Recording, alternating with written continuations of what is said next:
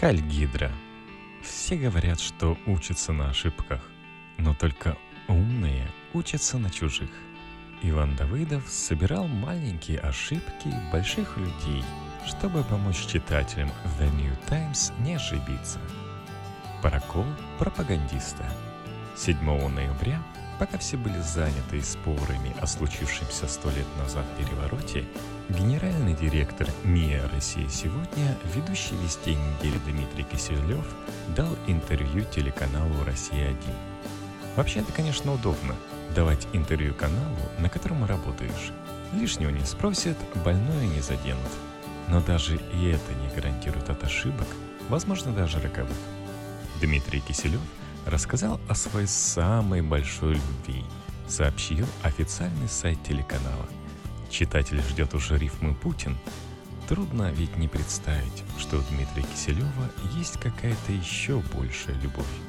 Человек, хоть раз видевший вести недели, не мог не заметить, как меняется Дмитрий Киселев, когда произносит фамилию вождя, как теплеет и даже дрожать начинает слегка его грозный голос – как загораются глаза, как потеют ладони.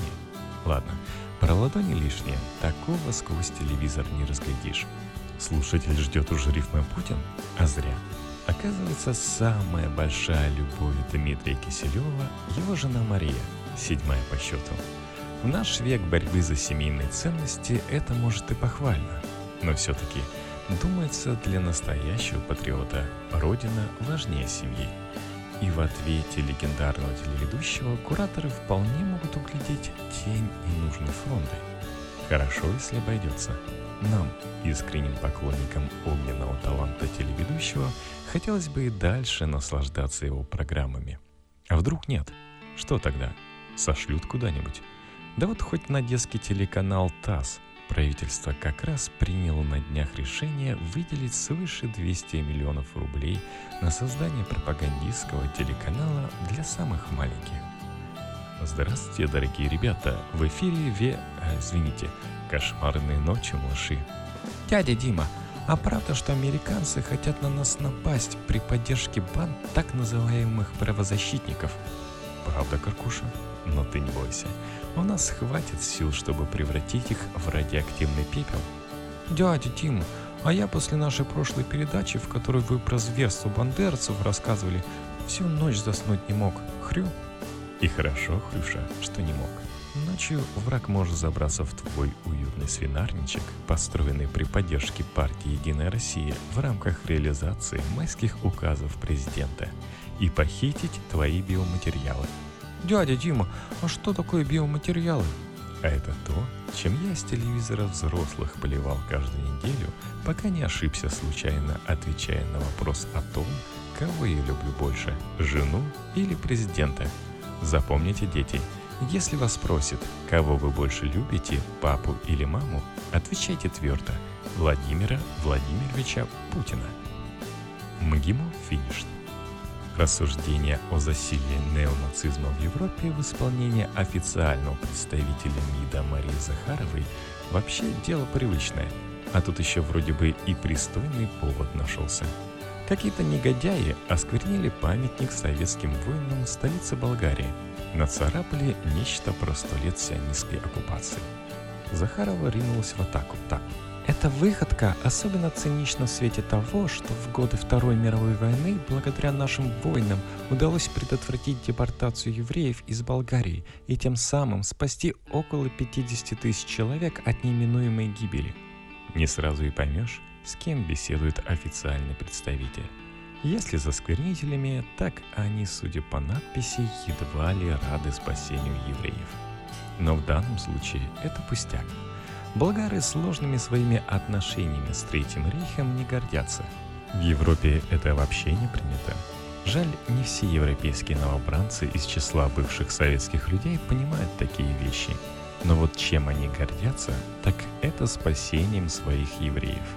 Болгары на требования фашистов не поддались, депортировать и уничтожить болгарских евреев не дали – Царь Борис III при поддержке общественности и церкви нашел способ их отстоять. Память царя официально чтут в Израиле, кстати. В общем, не приходится удивляться ответу болгарского МИДа – когда болгарские граждане перекрыли рельсы перед поездами, следовавшими в нацистские лагеря смерти, когда представители болгарской политической, экономической и интеллектуальной элиты подписывали письма в защиту болгарских евреев, а высшие иерархи болгарской православной церкви заявляли, что их соотечественники могут быть отправлены в лагеря только вместе с ними, Красная Армия была в тысячах километрах от границ Болгарии – но раз уж мы про ошибки, может это не ошибка никакая. Иногда кажется, что задача МИДа РФ в том и состоит, чтобы портить отношения со всеми странами мира, пытаясь задним числом оправдать пропагандистскую концепцию «Россия в кольце врагов». В таком случае, конечно, Захарова достойна не упрека, а премии. Технический сбой. Бывает такое. События, которые по отдельности не всякий бы заметил, совпав по времени порождают гремучую смесь. Случай, о котором речь, еще и дурно пахнущую. Facebook заблокировал на время аккаунт известного смелыми, но несколько однообразными, что ли, мыслями депутата Милонова.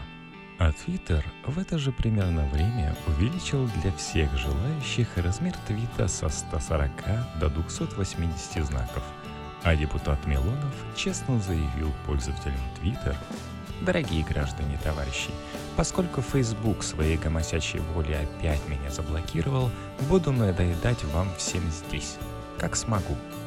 Facebook он был не так заметен. Пускался в размышления, радовал длинными абзацами на два и продуманными речами. А тут который день уже льется на головы читателей неостановимый поток депутатских откровений. Очень рад, что законодательное собрание СПБ продолжает священную войну, начатую мной три года назад против дудок дьявола, кадильниц сатаны, кальянов. СПБ из кальянов. Только шаверма, только гомофобия. В общем, слово держит, надоедает как может.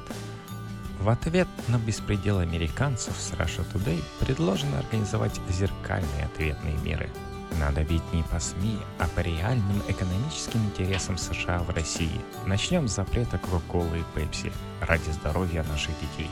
Пусть сами американцы жижу сосут.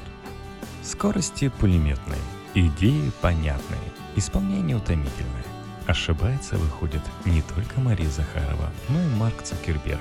Скорее бы уже вернули депутата Facebook и как-то его успокоили. Вдруг за месяц блокировки он переведет на твиты годовой запас мыслей об однополой любви. Как мы тогда без него? Полицейская недоработка. Вдохновившись, видимо, новостями из Москвы, где на выходных полиция опять ловила случайных прохожих, пермские полицейские решили не отставать и попытались задержать, как сообщают СМИ, мужчину, одетого не по погоде – Человек без куртки и шапки, назвавшийся Михаилом, сделал экстремистское заявление. «У нас не полицейское государство, я могу одеваться как угодно», после чего предъявил документы и был отпущен. В голове не укладывается, как могли региональные полицейские поступить подобным образом. Такой прекрасный прецедент создали, пусть сразу для двух важнейших законов подготовили – о запрете находиться на улице без шапки и об ответственности за отрицание факта наличия полицейского государства в России. И все испортили и оставили опасного типа безнаказанным. Теряют хватку-то.